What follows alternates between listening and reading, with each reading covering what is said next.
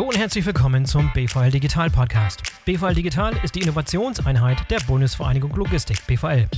Ich bin euer Host Boris Felgendreher und heute haben wir die Firma Porsche Bonn zu Gast. Genauer gesagt drei Vertreter des Projektteams von Porsche Leipzig, das den VDA Logistik Award 2020 gewonnen hat. Unser Gespräch ist am Rande der Preisverleihung Anfang Februar entstanden, also noch vor Ausbruch der Corona-Krise. Aber die Themen, über die ich mit Michael Weihrauch, Steffen Siegel und Frank Röske gesprochen habe, sind heute noch genauso aktuell wie vor der Krise. Ich wünsche euch viel Spaß beim Zuhören. Herzlich willkommen, Michael, Steffen und Frank stolzer Gewinner des VDA Logistikpreises. Herzlichen Glückwunsch. Ja, vielen herzlichen Dank. Und da sind wir wirklich stolz drauf, dass wir die Trophäe holen konnten. Ja, klasse Sache gestern auf der Bühne. Habt ihr noch lange gefeiert gestern Abend? Langer Abend gewesen? Ich denke schon, dass wir noch gut gefeiert haben. Und ja, es wurde ein langer Abend, aber ich glaube, da gab es ja auch einen richtigen Anlass dafür. Und insofern äh, hätten wir was falsch gemacht, wenn wir das nicht getan hätten. Ja, super. Habt ihr, habt ihr euch verdient. Äh, habt euch durchgesetzt gegen zwei sehr, sehr starke Konkurrenten, gegen Volkswagen und Continental, die auch zwei richtig gute Projekte Projekte vorgestellt haben. Ich fand das Format gestern gut, dass, äh, dass also alle drei äh, Finalisten auf der Bühne waren, dass ihre Projekte jeweils nochmal vorgestellt haben. Auch im Detail fand ich sehr super. Hat man einen guten Überblick bekommen, wer gewonnen hat, wer nicht gewonnen hat. Und dann die große Überraschung. Ihr seid es diesmal. Hervorragend. Herzlichen Glückwunsch dazu. Super, vielen Dank. Ja, ich fand das auch toll. Auch eine Wertschätzung äh, allen äh, Finalisten gegenüber. Und natürlich war dann am Ende bei uns die Freude riesengroß, äh, als wir den Zuschlag bekommen haben. Ja, klasse Sache. Wollen wir ein bisschen einsteigen heute ins Projekt? Wollen wir ganz gerne mehr erfahren von Beginn an, wie das angefangen hat, wie ihr euch beworben habt, äh, wie ihr das Projekt entwickelt habt und dann letztlich, äh, was, was zum Erfolg geführt hat. Wie lange hat das ganze Projekt gedauert? Zwei Jahre oder ein bisschen länger sogar? Naja, es ist die Frage, wo fangen wir an? Ne? Ja. Äh, so ein, die Projektrealisierung waren dann am Ende zwei Jahre. Ja. Die Anfänge gehen eigentlich viel, viel weiter zurück. Die gehen zurück auf eine Phase, wo das Werk äh, mit dem Makan neue Stückzahlen erreicht hatte, wo wir also neue Dimensionen vorgestoßen sind und wo wir festgestellt haben, es ändern sich wirklich auch die Rahmenbedingungen schon damals. Jetzt sind eben noch ein paar andere Veränderungen und Herausforderungen dazugekommen. Aber äh, 2016 am Ende wurde das Projekt dann genehmigt im Frühjahr. Heißt im Umkehrschluss, dass 2015 die Planung für dieses Projekt im Grundsatz dann schon äh, absolviert worden und wir dann in, ja, einen, einen, einen gewissen Reifegrad erreicht hatten, äh, der es erlaubt hat, dass wir beim Vorstand die erforderlichen Gelder beantragen. Und das war im Frühjahr 2016. Mhm. Das ist jetzt fast vier Jahre her. Ja. Ähm, und dann hat man natürlich eine entsprechende Planungsphase, äh, Feinplanung, Ausschreibung etc. Aber so richtig los ging es dann äh, 2018. Insofern ist, sind äh, zwei Jahre Projektrealisierungszeit schon der richtige Zeitraum. Ja. ja. und dieses Projekt ist auf eine gewisse Weise eine Antwort auf diese vier großen Herausforderungen, ne, die er in eurem Projekt auch beschrieben hat. Komplexität, Kostendruck, Zero Impact Factory und Arbeitsmarkt. Wollen wir mal kurz eingehen, was, diese, was sich dahinter verbirgt, hinter diesen Herausforderungen? Ja, klar, können wir sehr gern machen. Mhm. Wie gesagt, die, die, einige dieser Herausforderungen äh, haben einen gewissen Bestand. Ne? Also das ganze Thema Kostendruck ich, ich weiß nicht, ja. gibt es immer, ja. ja. Mhm. Äh, mal mit unterschiedlichen Anspannungsgraden versehen. Aber natürlich so eine Punkte wie Zero Impact Factory, da hat man natürlich vor einigen Jahren noch gar nicht richtig drüber gesprochen. Mhm. Ja. Äh, das ist, oder vor zehn Jahren war das noch gar kein Thema. Mhm. Und insofern war es uns wichtig, dass wir A, technisch maßgeschneiderte Lösungen für uns finden, um mal mit der Technik zu beginnen, und B, bei der Auswahl dieser technischen Lösung aber auch eine gewisse Nachhaltigkeit äh, an den Tag legen um dort äh, energieeffiziente Technologien äh, zum Einsatz zu bringen. Und das ist uns, glaube ich, ganz gut gelungen. Und nebenbei haben wir natürlich mit dem Konzept auch im Inbound Verkehr reduzieren können und dadurch natürlich auch äh, CO2 dann äh, einsparen können. Ja. Ja, also das ist jetzt mal ein Aspekt, der wirklich den, von Jahr zu Jahr entsprechend an Schlagkraft gewinnt. Das ganze Thema demografische Entwicklung, Arbeitsmarkt, sehe ich ähnlich. Äh, zu Beginn des Projektes, wenn ich jetzt an die Planungsphase denke, spielte das noch nicht so die Rolle. Äh, aber in den letzten Jahren ist der Arbeitsmarkt in Leipzig äh, und Umgebung äh, schon äh, einer geworden, der sehr kritisch ist. Du findest auch in der Logistik keine Mitarbeiter mehr mhm. und schon gar nicht keine qualifizierten. Und insofern muss man sagen, äh, jeden, jedes Potenzial, was wir dort holen, im Sinne von, wir machen Arbeiten ergonomischer, wir, wir, wir ersetzen Arbeitsplätze, die heute äh, hohe ergonomische Beanspruchung haben, durch einfachere äh, die, die helfen natürlich genauso wie auch ein gewisser äh, Entfall von Tätigkeiten und damit ein Personalminderbedarf. Das Kind können wir ja auch beim Namen nennen an der Stelle, dass das äh, am Ende auch wieder hilft, weil das Personal gibt es so oder so nicht. Mhm. Nochmal zurück zum Thema Zero Impact Factory. Mhm. Was ist da das Endziel? Wir wollen die CO2-neutrale Fabrik mhm. ja, in Stuttgart und in Leipzig und äh, auf dem Weg dorthin befinden wir uns. Das Ziel ist, sagen wir, Mitte der 20er Jahre für Leipzig so vorgesehen. Und äh, da arbeiten wir dran und auch wir als Logistik natürlich äh, mit einem wesentlichen Beitrag. Ein weiteres Thema Komplexität haben wir noch nicht an, angesprochen. Was ist da, inwieweit hat sich die Komplexität geändert? Also Komplexität ist natürlich für uns äh, ein Wort, was wir äh, tagtäglich schon seit Jahren äh, dem wir da begegnen und natürlich für uns äh, im Wesentlichen auch durch Varianz und, und, und, Rahmenbedingungen definiert wird. Wie zum Beispiel, wir haben eine Montagelinie und fahren dort zwei komplett unterschiedliche Modelle mit mehreren Derivaten und äh, fahren das auf zwei verschiedenen Plattformen, sodass also äh, praktisch dort äh, ein Zustand da ist, den man in anderen Werken eher selten findet, wo doch eine gewisse Homogenität bei den Produkten ist, die über eine Montagelinie fahren. Mhm. Und dazu kommt bei Porsche natürlich die typischerweise sehr hohe äh, Varianz äh, in Form der Individualausstattung. Man kann sagen, kaum ein Porsche gleich dem anderen wenn wir tagtäglich unsere Fahrzeuge hier produzieren, findet man keine zwei baugleichen Fahrzeuge. Und das heißt natürlich für uns ein Maximum an unterschiedlichen Teilen, eine maximale Varianz und die damit verbundene Komplexität, die es zu handeln gilt. Mhm. Was habt ihr für ein Output hier täglich im Werk Leipzig? Ja, im Moment äh, sind wir so ungefähr bei 500 Fahrzeugen. Wir arbeiten im Moment im Zweischichtbetrieb. Während der Projektphase haben wir die ganze Zeit im Dreischichtbetrieb gearbeitet und hatten dort einen Output ja, in etwa äh, 600 Fahrzeuge pro mhm. Tag. Also. Und lass uns mal zurückgehen zu, dem, äh, zu der Ausgangssituation, bevor das Projekt losging. Vielleicht Frank, dein Thema. Wie sah die Ausgangssituation aus? Welche Probleme wolltet ihr lösen mit dem Projekt? Nein, unsere Ausgangssituation war, dass wir in dem Projekt oder vor dem Projekt eigentlich diese hohe Komplexität hatten, die der Michael Weihrauch eben schon beschrieben hat. Mhm wo wir auf sehr, sehr, sehr viel kommissioniert haben, sehr, sehr viel gepickt haben und dafür eine hohe Flä Flächenbindung hatten. Und äh, gleichzeitig haben wir, kommen jetzt immer neue Fahrzeugprojekte, neue Anläufe, Parallelphasen, Überschneidungen und wir einfach nicht mehr in der Lage waren, auf der einen Seite diese ganzen Kommissionierzonen mit zu integrieren und auf der anderen Seite den, den Druck aus dem Transportmarkt hatten.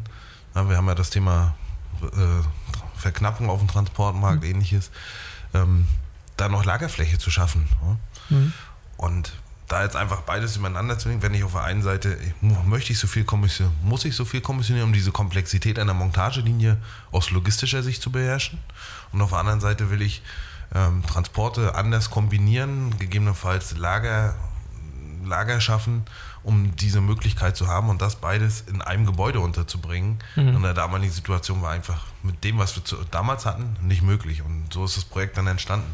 Transport, äh, Kosten sparen im Transport und auf der anderen Seite gleichen Servicegrad auf weniger Fläche für die Montage. Mhm. Und wie waren die? Ich, ich habe da so ein Slide gesehen, äh, wo, die, wo die Kosten aufge, äh, abgetragen waren. Mhm. Lieferant, externe Standorte, interne. Wie war das damals aufgeteilt und wie hat sich das inzwischen verschoben? Ja, die, die, die Aufteilung auf der, auf der Folie oder auf dem Slide heute das war auch die, die, die wir damals äh, zu Projektbeginn hatten, dass wir 30 Prozent unserer Kosten im, im Inhouse haben, also in den Inhouse-Tätigkeiten und den größten Block dann ähm, in den Transporten. Und wir haben dann schon zu Projektanfang gebenchmarkt mit anderen, mit anderen Standorten, mit anderen äh, Marken. Wo stehen die eigentlich? Wie ist deren Kostenstruktur? Wo, wo, haben, wo leiten wir Handlungsfelder ab? Und dann haben wir festgestellt, Mensch, im in, in dem Inhouse-Projekt, da sind wir gar nicht mal so weit weg vom, vom Top-Benchmark. Aber in den Transporten waren wir einfach äh, nicht da, wo wir, wo die. Das wo war der die, größte Painpoint. Das sozusagen. war der größte, der größte Punkt und da wollten wir uns einfach verbessern. Und ähm, das, und so kam, kam dann die ganze Überlegung, Mensch, was haben wir jetzt? Wie ist unser damaliges Konzept? Wie können wir da Transporte optimieren? Und sind dann zum Schluss gekommen, wenn wir jetzt einfach nur eine Optimierung machen in dem bestehenden Konzept, dann kommen wir nicht weit. Mhm. Weil das schon relativ Ausgereizt. Ausgereizt war. Ja. Das ist das richtige Wort, ausgereizt. Und dann haben wir gesagt, okay, dann lass uns wirklich mit einem weißen Blatt Papier, es war wirklich ein weißes Blatt Papier, mit äh, zusammensetzen und einfach mal aufzeigen, wie würden wir es heute machen. Und dann haben wir übereinander gelegt, was sind unsere Stärken, was wollen wir unbedingt beibehalten aus, unserem, aus unserer Logistikphilosophie. Also maximale Transparenz. Und was sind eigentlich die Punkte, wo wir sagen, da müssen wir ran, das wollen wir anders machen, da wollen wir Potenziale holen. Und das beides übereinander legen, das war dieses eine spannende Jahr, äh, 2015, wo wir aus dem das Projekt so geformt haben, dass wir dann eine, eine Idee hatten, eine Ausplanung, mit der wir dann äh, zum Vorstand gegangen sind. Ja, musste der große Überzeugungsarbeit leisten oder war es einfach zu verkaufen intern?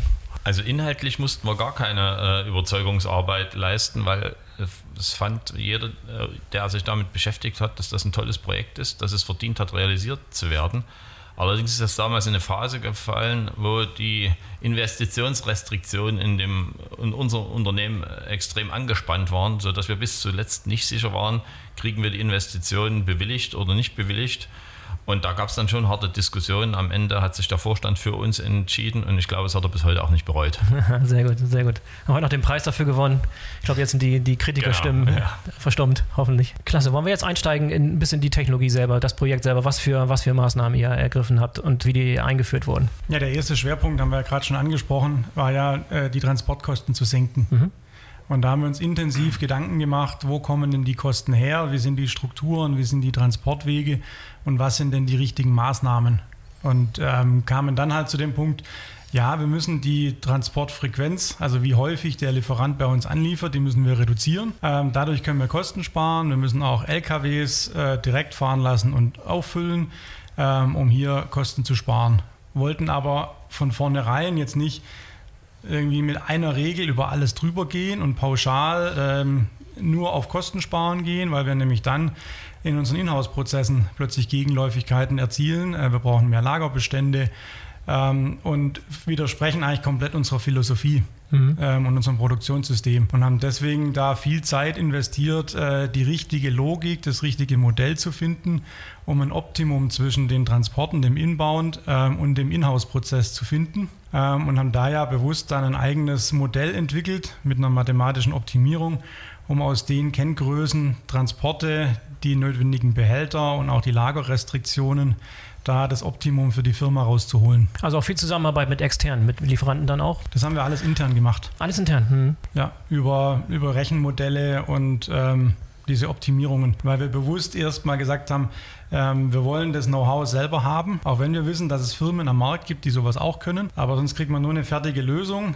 ähm, und wissen nachher am Ende auch nicht, wo die Stellschrauben sind und wo können wir denn wirklich noch drehen. Jetzt haben wir das Know-how bei uns aufgebaut und konnten dann im Nachgang natürlich für ein, für ein serienreifes Tool uns schon einen Anbieter suchen, aber wissen jetzt selber, welche Logik steckt da dahinter und wenn wir was ändern wollen, mhm. wo müssen wir da ansetzen. Das war uns da extrem wichtig. Ist es auch bei euch der Ansatz, dass ihr Dinge selber entwickelt, auch wenn es IT-Lösungen zum Beispiel sind, die intern entwickelt werden? Oder was ist da so eure Philosophie? Also ganz klare Antwort, es kommt drauf an. Mhm. Also kann man nicht pauschal sagen. Mhm. Das ist wirklich anwendungsfallspezifisch. Ich glaube, in dem Fall hat es der Steffen gerade wunderbar erläutert. Ähm, ist es für uns wichtig gewesen, dass wir uns intern, intern die Karten legen dass wir wirklich äh, erstmal definieren, was wollen wir denn genau und wie wollen wir es. Mhm. Und dann kannst du natürlich ganz anders auf externe Partner zugehen und mit denen was realisieren. Aber was jetzt Software, IT-Lösungen betrifft, da gibt es äh, beide Wege und da muss man wirklich sagen, das kommt drauf an, ob wir das dann intern realisieren oder ob wir uns externe Partner ins Boot holen, das gemeinsam machen oder vielleicht auch mal ein Thema ganz nach außen geben. Äh, wir haben ja auch mit der MHP äh, praktisch ein ein Porsche intern, quasi internen mhm. Dienstleister, mhm. die dort äh, ganz viele Projekte auch machen. Und ähm, ein, ein Stichwort, das mir im, im, im, Gedächtnis ist von eurer Präsentation, war dieses alles unter einem Dach. Ne? Dieses alles, äh, das, was vorher extern war, reinzubringen in die eigene Produktion. Was waren da die Herausforderungen? Also die Herausforderungen bestanden aus vier Wänden, nämlich die, die das äh, interne Gebäude begrenzt haben. Ja. Und dort die Funktionen, die wir draußen hatten, das waren halt ähm, einmal Umschlagsfunktionen, klar, also Umschlagspunkt im Sinne von der Cross-Dock-Funktion, die mit dem Transportnetzwerk notwendig war. Das war durch die Umstellung vom Transportnetzwerk äh, relativ einfach, äh, eine Funktion zu integrieren, die du nicht mehr brauchst. Ähm, die zweite, das zweite war eigentlich, die Lagerkapazitäten zu schaffen. Wir hatten vorher so gut wie gar kein Lager. Wir haben es heute auch gesagt, wir hatten äh, unter einem Tag Bestand im Durchschnitt. Und jetzt, haben wir, und jetzt kamen wir und haben gesagt, wir wollen blocken. Hm. Also Transporte bündeln. Das heißt nicht, dass ich zwang, äh, sofort äh, meine Bestände auf zwei, drei Tage hochfahre, aber ich kriege jetzt auf einmal einen Fulltrag-Lot äh, zweimal am Tag, die muss ich ja irgendwo erstmal dazwischen puffern. So, und diese Funktion dort in eine Fläche zu integrieren, die zu 100% mit Kommissionierflächen belegt war, war die Herausforderung. Und dann haben wir gesagt, okay, wenn wir das auf dieser Fläche unterbringen wollen, müssen wir eigentlich die vorhandenen Funktionen massiv komprimieren. Und das beim gleichen Servicegrad gegenüber unserem Kunden, also in dem Fall internen Kunden, der, den Kollegen am Montageband, die natürlich gesagt haben, ich möchte keine Abstriche machen in dem, wie du mich, wie du mich heute belieferst. Und gleichzeitig mussten wir dann halt gucken, wie wir das rein, äh, schaffen, mhm. die Fläche zu, äh, zu generieren. Mhm. Und das was, war, ja, was war die Lösung letztlich? Letztendlich waren, waren, waren äh, die Lösung zum einen die dynamische Kommissionierung, die ja ein Kernbestandteil des ganzen Konzeptes ist, wo wir eine Ware zum Prinzip im Großladungsträgerbereich umgesetzt haben, wo wir auf, auf Daten zurückgreifen, die, wir, die bei uns vorliegen, wo wir mit einem Forecast von acht bis zehn Fahrzeugen eigentlich gucken, was kommt jetzt als nächstes. Und dann äh, über einen Algorithmus ermitteln, welchen, was muss ich dem Kommissionierer, dem Mitarbeiter bereitstellen, damit er diesen Kommissionierwagen packen kann, diesen Warenkorb. Und was brauche ich danach für eine Zeit lang nicht und kann es wieder zurücklagern. Und diese, diesen Algorithmus und diese Funktion in eine Anlage ein, äh, unterzubringen, das war dann schon eine Herausforderung, zumal es sowas einfach noch nicht gab. Haben wir nicht gefunden am Markt. Mhm. Und dann kommt das, was wir auch eben bei der IT hatten, da musst du es selber machen. Ja. Zumindest von den Logiken her. Und die Reduzierung war schon dramatisch. Ne? Du hast, glaube ich, gesagt, von 23.000 Quadratmeter mhm. Supermarkt auf, was die Hälfte? Auf 13.000. Ja knapp 13.000, ja. so knapp 50 Prozent bei gleicher, bei gleicher Leistung. Und wir sind jetzt sogar in der Lage, dadurch, dass wir unten nur noch die Materialien auf der Ebene bereitstellen, die wir brauchen, zusätzliche Varianz, weil wir zum Beispiel neue Modelle kriegen, neue Ausstattungsvarianten, die verschwinden in in diesem gesamten Körper, mhm. solange ich dort Kapazitäten habe. Aber mein Interface für den Kommissionierer unten bleibt immer gleich. Der merkt die neue Varianz gar nicht. Lass uns mal kurz auf diese AKL-Sache eingehen. Ähm, was, was, sind da, was sind da die Eckdaten? Was sind die, die Spezifika da? Beim, beim AKL ist es so, dass wir ein Shuttle-System umgesetzt haben mit ziemlich genau 90 Shuttlen auf in zwei Gassen. Und die Besonderheit ist, ist hier, dass das Gebäude als solches mit, durch das Shuttle-System sehr lang ist. Also wir haben fast 90 Meter lange Gassen, haben 55.000 Stellplätze mit einer, mit, einer, mit einer Varianz von 80 verschiedenen Ladungsträgertypen, die wir in diesem AKL ein, einlagern können und fahren können. Und das ist so ein bisschen, was das, was das Thema Gebäude oder Lagerkörper angeht, eine, eine sehr große Besonderheit. Dazu kommt hinten raus eine, eine, automatische Routensortierung und Übergabe an den Routenzug, was in der Form auch noch nicht äh, gemacht wurde. Da hatten wir einen, einen, guten Partner, der uns da in der Realisierung begleitet hat. Und wir haben vorne raus auch noch das ganze Thema der automatischen Depalettierung mit einer sehr, sehr hohen Leistung. Das sind so mal ein paar Besonderheiten von dem, von dem Gebäude an sich. Der Michael sagte, man sieht ein bisschen aus wie ein großer Toaster in der, in der Landschaft, weil es halt schmal, hoch und lang ist. Ja. Hat sich so ein bisschen eingeprägt, der Begriff. Ja. Welche weiteren Komponenten äh, waren entscheidend beim Projekt? Na, die, die, die, Säulen des, des Projektes äh, sind relativ klar. Wir haben technische Säulen, mit dem AKL und der dynamischen Kommissionierung und den dazu, dazugehörigen Materialflussrechnern, das man nicht zu vergessen. Also dort sind zwei Materialflussrechner, die die Logiken steuern, über die dann unser SAP, wir haben also ein durchgängiges SAP bei uns im Einsatz, äh, angebunden ist. Die, die Basis, wenn man so will, das Fundament des ganzen Projektes äh, spielt sich natürlich in der Software ab, in dem Planungstool, was der Steffen vor uns erklärt hat. Weil das ist, legt mal die, die Grundlage für das Gesamtprojekt. Mhm. Sodass man diese sagen wir, greifbaren äh, Komponenten hat. Und ansonsten äh, muss man natürlich sagen, der Erfolg des Projektes oder auch die, die, die Komponenten, äh, die dazu beigetragen haben, äh, sind natürlich eine ganz detaillierte Planung. Ich weiß nicht, wie viele Umzugspläne wir gemacht haben. Mhm. Ja, um die ganzen Flächen äh, von A nach B äh, und nach C und über J nach F zurück wieder umzuziehen. Dadurch, dass wir unser Versorgungszentrum nicht erweitert haben, ist es so, dass wir dort wirklich innerhalb der Gebäudehülle bleiben mussten und immer wieder Flächen freiräumen, Kommissionierzonen umziehen, äh, auch Prozesse nach außen verlagern, wieder reinholen etc. Und das ist nur äh, zu schaffen, indem man dort wirklich ein sauberes Tracking macht, eine saubere Planung und äh, dann sich an den Plan natürlich auch hält, beziehungsweise bei Abweichungen reagiert.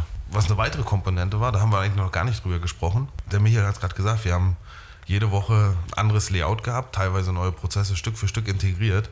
Dahinter stehen 600 Mitarbeiter, ja. die unten auf dieser Fläche arbeiten und Freitag nach Hause gehen, Montag wiederkommen, auf einmal sieht es anders aus. Ja. Das funktioniert natürlich so einfach nicht und deswegen war ein, ein Riesenaspekt in dem ganzen Projekt, die Mitarbeiter unten auf der Fläche mitzunehmen. Was ändert sich? Was machen wir neu? Ähm, wie sehen die Umzugspläne aus? Wie sehen die neuen Prozesse aus? Die Schulungen dafür zu machen. Und am Ende haben wir über 100 Prozesse umgestellt. Mhm. In, in Während die weiterarbeiten müssen sozusagen. Ja, ja. und ja. die Leute immer wieder mitgenommen, geschult, auch mit eingebunden, wenn wir zum Beispiel beim Thema dynamische Kommissionierung, dieser Pickplatz, wie er aussehen soll, das haben wir mit den Leuten unten auf der Fläche gemacht, weil die arbeiten jeden Tag da dran. Ne? Und ähm, die mit einzubeziehen und mitzunehmen, das war eine Riesenaufgabe und ein War das vorher Faktor. schon abzusehen? Habt ihr das so eingeschätzt oder war es letztlich eine größere Herausforderung, als ihr dachtet, dieser Aspekt? Also ich glaube, bei diesem Aspekt haben wir vieles richtig gemacht. Vielleicht mhm. nicht von Anfang an. Ich glaube, da haben wir am Anfang auch ein paar Lessons Learned Runden gedreht, wo wir dann festgestellt haben, Mensch, musste doch besser abholen, die Mannschaft. Ansonsten muss man wirklich sagen, glaube ich, was Kommunikation, auch Projektmarketing betrifft, haben wir vieles richtig gemacht, rechtzeitig kommuniziert, die Leute abgeholt, anders geht es auch nicht. Das hat uns dann bei Rückschlägen geholfen, weil wir da auch immer transparent äh, unterwegs waren, aber sicherlich kann man immer noch was besser machen. Ja. Aber einer meiner Leitsätze ist, meine Kollegen, die können es vielleicht nicht mehr hören, äh, als äh, betroffenen Beteiligte machen. ja? Äh, und das trifft aber hier genau zu.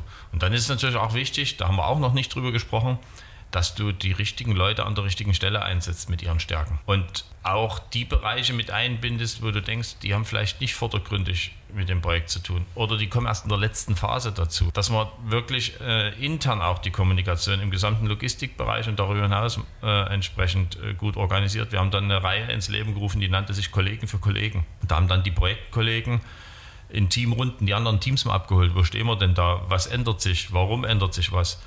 Workshops gemacht, ununterbrochen kann man sagen, eine Gremienlandschaft aufgebaut. Das war also wirklich auch diese ganze Transparenz nach außen hat, dass man weiß, wo man steht. Da haben wir auch ein bisschen Lehrgeld bezahlt, weil man sich dann doch äh, verlassen hat auf, äh, auf Dritte und ja. vielleicht nicht jeden Meilenstein so knallhart in erster Instanz äh, getreckt hat, wie es dann am Ende notwendig gewesen wäre, weil man gesagt hat, man arbeitet mit Profis zusammen und das, wird, das passt ja, am Ende, wenn irgendein Meilenstein gerissen ist, will niemand der Erste sein, der zum Projektleiter rennt und sagt, äh, du klappt nicht. Und da sind eben manche Informationen auch sicherlich zu spät zu uns gekommen. Und das sind äh, schon ein paar Punkte dabei, wo man einfach sagen muss, äh, nehmen wir mit fürs nächste. Ja, klar. Ja. Weitere Rückschläge, an die du dich erinnern kannst, die, die so prägend waren? Also der prägendste Rückschlag war Donnerstag vor Weihnachten 2018. Oh, du, weißt ganz, du weißt noch ganz genau das Datum. Ja, ja. Sehr prägend. Sehr prägend, ja. weil äh, das Geschäftsjahr bei Porsche geht äh, vom 1. Januar bis zum 31.12. Äh, und das höchste Gut in der Automotive-Industrie ist es natürlich, dass jedes Werk sein Programm schafft, sein Jahresprogramm. Und es ist dann wirklich am Freitag war der letzte Arbeitstag und am Donnerstag haben wir dann eine schwere technische Havarie in der dynamischen Kommissionierung gehabt mhm. in einer Gasse, das mhm. dann auch in der Endkonsequenz zum Bandstopp geführt hat und es gab Gut. dort einen mhm. Zeitraum während der Behebung der Reparatur, wo nicht ganz klar war, wird es komplett behoben werden können, eingeschränkt behoben werden können, können wir irgendwie manuell was machen oder, oder, oder, wo also quasi wie so ein Damoklesschwert ja. diese Störung über unserem Programm, unsere Programmerfüllung äh, schwebte. Am Ende konnte die Reparatur mit vereinten Kräften erfolgreich durchgeführt werden und äh, wir haben die Programmzahlen geschafft. Und ihr könnt das war jetzt Weihnachten mal so feiern. eine Sache, wo, ja. wo du natürlich auch davor stehst, wenn du ein technisches Problem hast. Äh, dann hast du erstmal ein technisches Problem und dann brauchst du die Spezialisten äh, und da haben wir dann wirklich äh, mal einige Stunden gezittert. Ja. Das ganze Team zusammengetrommelt in dem Moment, oder? Ja, das ganze Team macht dann wenig Sinn. Äh, du kannst ja nicht äh, eine ganze Kompanie verrückt machen, wenn dir nur drei Leute helfen können. ja. Ähm, insofern die Spezialisten rangeholt, die es eben irgendwo gibt, äh, ja. jetzt auch aus anderen Fachbereichen, Instandhaltung aus dem Werk etc. Und dann hat man die, die Reparatur dann erfolgreich durchführen können. Aber das sind natürlich auch solche Punkte, wo, wo die beteiligten Firmen, gerade bei einer Anlage, die es so nirgendwo gibt, die hm. nicht von der Stange ist, natürlich nicht immer die richtigen Werkzeuge und Erkenntnisse haben, weil wir alle da noch Lernende waren. Natürlich, und das ja. ist das Risiko, wenn du Neuland betriffst, ja. betrittst. Aber wenn du kein Neuland betrittst, ja, dann bleibst du stehen. Dann, und dann gewinnen wir noch keinen VDA Logistik Award. Zum Beispiel, ja. genau. Ja. ja. Aber das war mal so ein äh, ganz prägendes äh, Ereignis oder äh, es ist dann sicherlich auch mal ähm, beim Einfahren des, des äh, automatischen Depalettiergreifers äh, dazu gekommen, dass er im Einfahrprozess äh, nicht richtig funktioniert hat und dann haben wir dann äh, Besen austeilen müssen für die Normteile, die dann im Umkreis verstreut lagen. Okay. Also auch sowas ja. gibt es natürlich. Ja, ne? ja. Gibt es ein paar Momente, die ihr richtig abgefeiert habt, wo ihr wirklich tolle Zwischenerfolge gefeiert habt? Ja, also grundsätzlich ja. Ähm, wir waren uns aber immer bewusst, das sind Meilensteine, die wir erreicht äh, haben und noch keine Projektabschlüsse, das muss man klar sagen. Mhm. Und äh, trotzdem ist es natürlich so, dass wir A, kommuniziert haben, jetzt haben wir 50 Prozent der Düger aufgebaut, jetzt steht sie komplett, jetzt sind wir in Serienbetrieb. Wir haben auch die Verfügbarkeiten gemessen und da sind das natürlich auch erfolgreiche oder, oder, oder wichtige Erfolge, wenn man dann das erste Mal eine ganze Woche ohne Großstörung durchgelaufen ist. Mhm. In so einem Anlaufprozess. Wir haben ja auch Anlaufkurven gehabt und etc. Ja. Frank, du nix, du hast noch ein weiteres Beispiel. Ich werde halt nicht vergessen, dass war freitags, also Wieder Donnerstag, Freitag. war, diesmal mhm. war es ein Freitag, wo wir das erste Mal einen Behälter durchs AKL gefahren sind, komplett von vorne nach hinten. Und dann kam unser Werkleiter, der Gerd Rupp, und mhm. sagte, ich glaube euch nicht. Und legte seinen Autoschlüssel in den Behälter und sagte, den will ich gleich wieder haben. Ich will nämlich noch ans Wochenende. Aha. Und dann haben wir den ins AKL reingefahren und wir waren uns nicht ganz sicher, ob er rauskommt. aber er kam dann nach, nach äh, fünf Minuten wieder raus. Hat alles geklappt, aber das war auch so ein, so ein prägendes Ereignis, ja. wo du erstmal in dem Moment denkst, oh oh, hoffentlich geht das gut und danach äh, kannst du dann schon ein bisschen abfeiern, ne? weil die, ja. die, die Szenerie dann halt. Äh, wichtiger so, Schritt, ja. So wichtiger Beweis. Ein wichtiger Beweis. Ähm, mittlerweile würde ich ihm würde ich sagen, kann er jederzeit seinen Autoschlüssel reinlegen. Ja. Kriegt er auch wieder. Das waren so, so ein paar, gab es ja. viele so, solche einzelne Momente, wo du so kleine Erfolge hattest. Äh, aber wie, wie der Michael schon gesagt hat, wir haben eigentlich dann wirklich auf das große Gesamtziel hingearbeitet. Und da waren ja auch viele, viele Themen hinter, die man, die man jetzt gar nicht so gesehen hat. Ne? Also der erste LKW, der im neuen Netzwerk ankam, über neue Anfahrtswege und ähnliches, der einfach weg war. Der war einfach weg. Wir haben ihn gesehen und auf einmal war er weg. Ja. Dann haben wir den äh, gesucht und gesucht und gesucht im Güterverkehrszentrum. Da haben wir, dachten wir, haben ihn gefunden, aber das war ja schon der zweite, da sah nur genauso aus. Also mhm. so, so eine Themen hast du denn schon, ne? Die wurden dann persönlich, beide gefunden, persönlich reinge mit Begleitschutz eigen reinge begleitet ins Werk äh, durch unsere Projektkollegen. Das sind so, so Momente, an die man sich dann im Nachgang gerne erinnert. In dem Moment war da, um Gottes Willen, ja, was. Jetzt, ja. jetzt kann man drüber lachen und ja. drüber schmunzeln. Ja, klar. Gab es wichtige Richtungsänderungen innerhalb des Projektes, die ihr machen musstet, oder ist es im Prinzip so abgelaufen, Richtungs, äh, von der Richtung her, wie ihr es geplant hattet ursprünglich? Naja, wir hatten ganz zu Anfang, also es gab, hatten wir äh, so die eine oder andere Herausforderung. Wir hatten ja ein Konzept, eine Idee für, für die dynamische Kommissionierung von unserer AKL und sind an den Markt gegangen und haben nach Partnern gesucht, mit denen wir das umsetzen können. Und wir sind halt genau in eine Phase gekommen, wo die Auftragsbücher bei allen voll waren. Ah, okay. Mhm. Und dann äh, auch dort die, die, die Firmen zu überzeugen, Mensch, das ist ein Projekt, macht mit uns das Projekt. Ne? Also das, mittlerweile hat sich wieder ein bisschen gedreht, aber zu der Zeit damals, ne, wir haben Auftragsbücher voll, keine Ressourcen, äh, auch nicht für, um das mal zu durchdenken, ins Engineering zu gehen. Das war schon eine spannende Zeit. Wir haben nachher die Partner gefunden, mit denen wir das umsetzen konnten. Das war dann im Nachgang dann die spannende Zeit, aber alleine schon dort jemanden zu finden zu der Zeit. Ne? Also mhm. 2016, Bücher waren voll spannend gewesen. Mhm. Steffen? Und halt da noch ergänzend, ähm, ja, wir haben das Projekt halt kalkuliert in einem Business Case für den Vorstand. Aber als dann die ersten Angebote kamen, ähm, und dann die Angebote halt nicht zum Budget gepasst haben, äh, waren dann auch schon ein paar ähm, aufregende Stunden, um dann zu gucken, na, wie kommen wir jetzt eigentlich in das Budget rein, weil wenn wir nicht ins Budget reinkommen, dann passt da unser Business Case nicht. Ähm, ist jetzt das Konzept das Richtige? Kann ich am Konzept was weglassen? Oder schaffe ich es im Konzept zu bleiben und trotzdem ähm, auch in den Budgets zu bleiben? Und da haben wir schon auch nochmal viele Runden gedreht, die bekannten Entfeinerungsrunden und sind aber am Ende immer noch froh, dass es immer noch unser Konzept geblieben ist. Mhm. Und bei manchen Sachen haben wir gesagt, nee, die können wir nicht ändern, äh, weil dann ist das Konzept ja nicht mehr da. Das war schon nochmal prägend. Ja. Und wann kam euch die Idee, euch zu bewerben auf diesen VDA Logistic Award? Wie kam das zustande? Michael, dein Thema. Ja, das ist, ja, das ist wirklich mein Thema, also persönlich mein Thema, weil wir gesagt haben und auch ich gesagt habe, vor einem knappen Jahr ungefähr, wenn wir dann alles so umgesetzt haben, wie wir es uns vorgestellt haben. Und zu dem Zeitpunkt wussten wir dann schon so ein bisschen, Mensch, die technische Lösung funktionieren. Dann ist das ein Konzept, da sollte man ein Marketing über den äh, VW-Konzern hinaus machen. Und äh, da schwebte mir dann als erstes, ich kenne ja das Format, war ja auch schon mehrfach äh, beim VDA, FAL-Forum, muss man sehr richtig sagen, äh, dabei oder auch Kollegen von mir. Und wir wussten, dass hier ein Award vergeben wird und haben gesagt, das ist für uns das richtige Forum. Und da haben wir gedanklich mal seit einem Dreivierteljahr uns damit auseinandergesetzt und äh, haben auch gesehen, dass das vom Zeitpunkt hervorragend passt. Das habe ich ja heute auch nochmal gesagt. Wir haben wirklich die Projektleitung äh, in der letzten Woche vor Weihnachten entlastet, offiziell durch den Lenkungskreis äh, parallel fand eine Gesellschafterausschusssitzung äh, bei der Porsche Leipzig GmbH statt, wo das Projekt auch als abgeschlossen äh, kommuniziert wurde.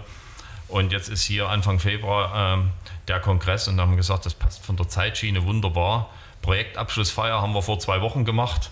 Also und heute den Pokal wirklich, in der Hand. Ja, äh, wirklich, ja, da, da wussten wir, da haben alle gefiebert, da haben alle gesagt, wird es denn was? Äh, und insofern äh, reift die Idee wirklich jetzt ein, fast ein Jahr und äh, daran gearbeitet, haben wir dann entsprechend der Bewerbungsfristen ab Mitte letzten Jahres. Es war dann relativ schnell klar, dass wir die formale Bewerbung hinschicken. Mhm. Und dann, dann, kam das positive Feedback. Ihr dürft euch formal bewerben mit einer Vollbewerbung. Ja, schreib vielleicht mal kurz das Prozedere mhm. aus deiner Sicht, wie das äh, so abgelaufen ist. Ja, ist ja, ist ja, sehr transparent. Insofern mhm. äh, gibt es da auch keine Geheimnisse zu verraten. Äh, bis, keine Geheimtipps dabei. Ja, Geheimtipps, äh, nee, würde ich auch nicht sagen. Ja. Tipps äh, hätte ich, für, oder ich, ich, kann sagen, wie wir es gemacht haben. Ja. ja. Äh, und die Frist ist, glaube ich, Ende August gewesen äh, für, die, für die Bewerbung, wo man äh, den vom Professor Stölzel beschriebenen äh, Moment zwischen Sportschau und Nachrichten nutzen kann, um drei Seiten auszufüllen und erstmal den Bewerbungstitel einzureichen. Die erste Hürde ist re die erste relativ Hürde, ja, niedrig. Ja. Genau, dann kam die Rückmeldung, wir freuen uns auf Ihre Vollbewerbung, die dann bis Ende Oktober abgegeben werden musste. Die war dann schon ein bisschen tricky, weil die ja schriftlich eingereicht wird. Und da muss man sich natürlich schon genau überlegen, wie beschreibe ich das Projekt so, dass die Jury das äh, nachvollziehen kann, mhm. was wir da getan haben. Also mit sehr viel Text haben wir dort auch gearbeitet. Und äh, dann kam, ich kann es gar nicht ganz genau sagen, irgendwann im Laufe des November äh, die Botschaft, ihr seid unter den letzten drei und wir würden uns freuen, äh, am 20.12. in München das Konzept und euch mal kennenzulernen. Ja. Äh, ihr dürft dort äh, eure finale Bewerbung präsentieren. Vor der Jury. Vor der Jury, genau. Und da haben wir dann auch nochmal viel Zeit und Energie reingesteckt, um uns dort entsprechend vorzubereiten. Und äh, das hat dann zum Erfolg geführt. Und ich denke, ich denke, es sind zwei Dinge äh, erforderlich, um sowas zum Erfolg zu, zu führen. Punkt eins, ich habe es zur Chefsache gemacht. Also es ist auch ein bisschen mein Baby, muss ich ganz ehrlich sagen. Ähm, und habe äh, da wirklich äh, viel Zeit und Kraft reingesetzt und ich glaube, das strahlt dann immer auf die ganze Mannschaft aus und mhm. da hat die ganze Mannschaft dann mitgezogen. Wie groß ja. ist das Core-Team, das, das Kernteam? Naja, wenn wir die Teilprojektleiter nehmen, sind es vielleicht so zehn, zehn Leute gewesen, kann man mhm. mal so sagen. Aber hinter den Teilprojektleitern stehen ja auch wieder viele Mitarbeiter. Ja. Ja. Also zur Projektabschlussfeier, da haben wir äh, 50 Leute eingeladen ja, und super. das waren aber noch nicht alle, die mitgewirkt haben. Also am Ende hat sich für ganz viele von uns ja auch was äh, geändert. Ja, und dann äh, sage ich, haben wir eine gewisse Detailverliebtheit auch bei den Bewerbungen äh, an den Tag gelegt oder man kann es vielleicht besser mit Genauigkeit auch umschreiben. Also wir haben da uns wirklich extrem viele Gedanken gemacht, passt das so, ist das äh, verständlich, wie, wie, wie, passt der rote Faden? Und da haben insbesondere der Frank und ich auch wirklich äh, viel Zeit darauf verbracht, äh, dass, wir, dass das matcht. Ja? Und äh, ich glaube, diese, diese, diese Mühe äh, oder dieses Invest in Zeit, auch für die Präsentation in München, das lohnt sich dann einfach. Ja. ja und ich würde es wieder genauso machen. Ja. Also kann ich mich auch beim Frank nochmal bedanken, der da in den letzten Tagen ganz viel Arbeit nochmal reingesteckt hat, auch in den Pitch, den er gestern gehalten hat. Ja, ja super gemacht. Ja. Ich fand den Film auch klasse, ne? der war ja auch super toll ähm, professionell produziert. Da, das ist schon ja, da haben wir auch viel Energie reingesteckt, weil die Frage ist wirklich, wie bringst du die vielen kleinen Dinge, die sich geändert haben, auch rüber. Und das haben wir gesagt, müssen wir einen Film machen, anders geht es nicht. Ja. ja. Und das zeigt natürlich auch so ein bisschen, wie das Gesamtkonzept lebt und nicht nur irgendwas ist, was wir äh, auf dem Papier ausgedacht haben und in einer Blackbox abläuft. Ja, ich füge nochmal so einen Link ein in, den, äh, in, die, in die Episodenbeschreibung für Leute, die den Film nochmal anschauen wollen. Du sagst das so schön äh, professionell gemacht. Klar, da, wir hatten dann uns eine, eine Filmcrew dazugeholt, die uns das auch geschnitten hat. Aber jetzt, äh, das, was das Projekt ein bisschen ausgezeichnet hat, wir waren halt auch schwäbisch unterwegs, auch als äh, Leipziger Unternehmen. Wir waren halt, äh, wir haben überall mal auf die, die Kosten geachtet, weil wir halt auch einen sehr engen Kostenrahmen hatten, auch wenn es große Zahlen sind, aber das, was wir da machen mussten, kostet auch ein bisschen. Und das war halt immer ein Ritt auf der Rasierklinge, den Kostenrahmen einzuhalten, sowohl bei den Investitionen, auch bei den ganzen Anlaufkosten. Und am Ende der Film, das war ein Tag Arbeit mit einer Filmcrew und dann halt ja, zwei Flaschen Rotwein abends, äh, wo man dann äh, zu Hause gesessen hat und dann die Einzelnen gesagt, da muss noch was raus und da. Das war dann ähm, schön, dass er am Ende so professionell äh, geworden ist. Na, aber da, das ist das, was der Michael auch sagt. Da ist einfach viel Enthusiasmus drin ja. und ja. gar nicht viel viel eingekauft. Ne? Das ist, mhm. auch das möchte ich an der Stelle mal sagen, weil manche. Aber man merkt die Leidenschaft ja, und die, genau. Professionalität und mit welcher genau. Überzeugung genau. ihr da in diesem äh, Wettbewerb mitgemacht hat. Das ist, ja. glaube ich, sehr klar geworden. Wie wollt ihr jetzt in, den, in dem nächsten Jahr, wo ihr als der amtierende Preisträger Geld, was wollt ihr, wie wollt ihr das nutzen? Schon Pläne? Ja, ein bisschen schon. Ähm, Fakt ist mal eins, ähm, das ist ein, eine Auszeichnung, die dem Standort extrem gut zu Gesicht steht in, mhm. in jeglicher Hinsicht. Das äh, hat nicht nur, mit der, nicht nur mit der Logistik was zu tun. Mhm. Ja, und äh, da ist, glaube ich, das ganze Werk bis hin zu unserer äh, Geschäftsführung stolz drauf. Und äh, im Moment ist es ja durchaus so, dass äh, es einige Wolkenprojekte im Unternehmen gibt, wo noch nicht ganz klar ist, ähm, kommen die Wolkenprojekte und wenn ja, an welchen Standorten passiert was. Und da ist das, glaube ich, auch nochmal ein Argument pro Leipzig und dann äh, muss ich natürlich sagen, äh, kann man sich auch vorstellen, es ist bald wieder April, Tag der Logistik. Ja, vielleicht ähm, gliedern wir uns da mal mit ein und äh, öffnen mal die Türen für, ein, für den äh, interessierte Kollegen und vor allen Dingen natürlich äh, Studierende, weil mhm. auch wir natürlich irgendwann frisches Blut und frische Ideen brauchen für die, für die nächsten Projekte. Ja, und alles weitere müssen wir schauen. Wir denken natürlich äh, jetzt auch voraus, wie werden die nächsten Jahre in Leipzig sich gestalten im Portfolio und was kommt da auf uns als Logistik zu. Und da sind wir jetzt aktuell schon dabei, die, die Planung einfach fortzusetzen, ist noch nicht spruchreif, deswegen können wir da jetzt wenig sagen. Aber Stillstand ist Rücktritt, wurde mehrfach auf dem Kongress gesagt und das gilt für uns natürlich auch. Insofern können wir den Preis auch als Ansporn bei allen Beteiligten nutzen äh, für weitere Erfolge. Mhm. Ja, super. Na, habt ihr, euch, habt ihr euch verdient. Also war ein super Projekt. Wie schon erwähnt, ihr habt euch durchgesetzt durch eine ernstzunehmende Konkurrenz. Klasse, klasse Projekt. Herzlichen Glückwunsch nochmal und vielen Dank, dass ihr, dass ihr zusammen im Podcast wart und noch ein paar extra Gedanken zu dem Projekt geteilt habt. Vielen Dank dafür. Gerne. Ja. Vielen Dank. Danke dir. So, das war die BVL Digital Podcast Episode mit Porsche Leipzig, den Gewinner des VDA Logistic Awards 2020. Ich hoffe, euch hat's gefallen und ich hoffe, ihr hört in Zukunft regelmäßig bei uns rein. Am besten ihr abonniert den BVL Digital Podcast, damit ihr keine der kommenden Folgen verpasst. In diesem Sinne, bis zum nächsten Mal, euer Boris Felgendreher.